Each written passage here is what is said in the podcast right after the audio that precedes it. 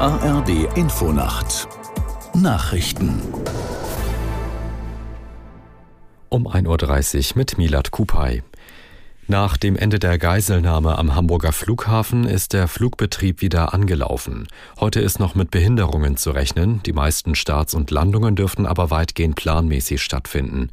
Die Geiselnahme war am frühen Nachmittag in Hamburg beendet worden. Die vierjährige Geisel blieb körperlich unverletzt. Unser Reporter Ingmar Schmidt aus Hamburg zum Motiv des Geiselnehmers. Eine seiner Forderungen war wohl, dass er mit der Tochter in die Türkei wollte. Es ist dann ja zwischenzeitlich auch noch parallel seine Wohnung in Buxtehude durchsucht worden. Ja, und dann hat sich heute noch herausgestellt, das hat die Polizei vorhin mitgeteilt, dass der Mann vor anderthalb Jahren schon mal äh, seine Tochter der Mutter entzogen hat. Da ist er nämlich schon mal mit der Tochter zusammen einfach ohne Erlaubnis in die Türkei geflogen und die Mutter hat dann die Tochter damals selber wieder zurückgeholt.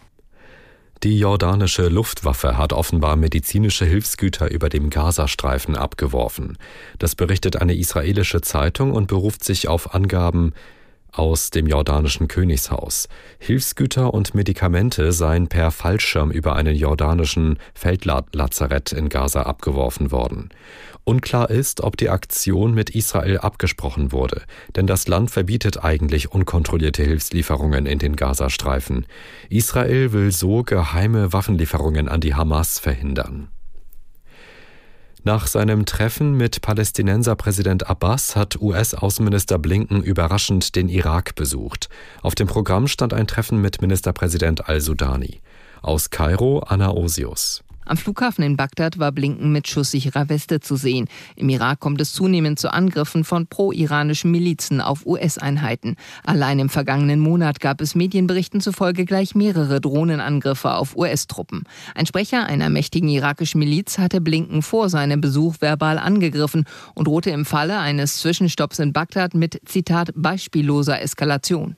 Blinken antwortete im Irak ebenfalls mit einer Warnung. Wer den Konflikt in Gaza nutzen wolle, um am amerikanische Mitarbeiter zu bedrohen, solle besser davon absehen. Lasst es, so blinken wörtlich.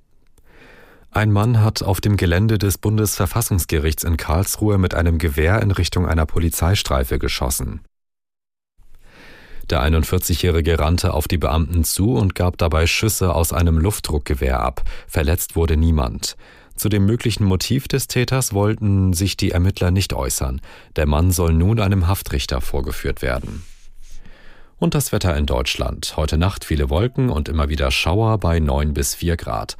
Tagsüber oft grau, zwischendurch Schauer, vor allem im Osten und Süden auch Sonne bei 11 bis 14 Grad. Und am Dienstag Wolken, etwas Sonne, zwischendurch Regen möglich bei 11 bis 13 Grad. Das waren die Nachrichten.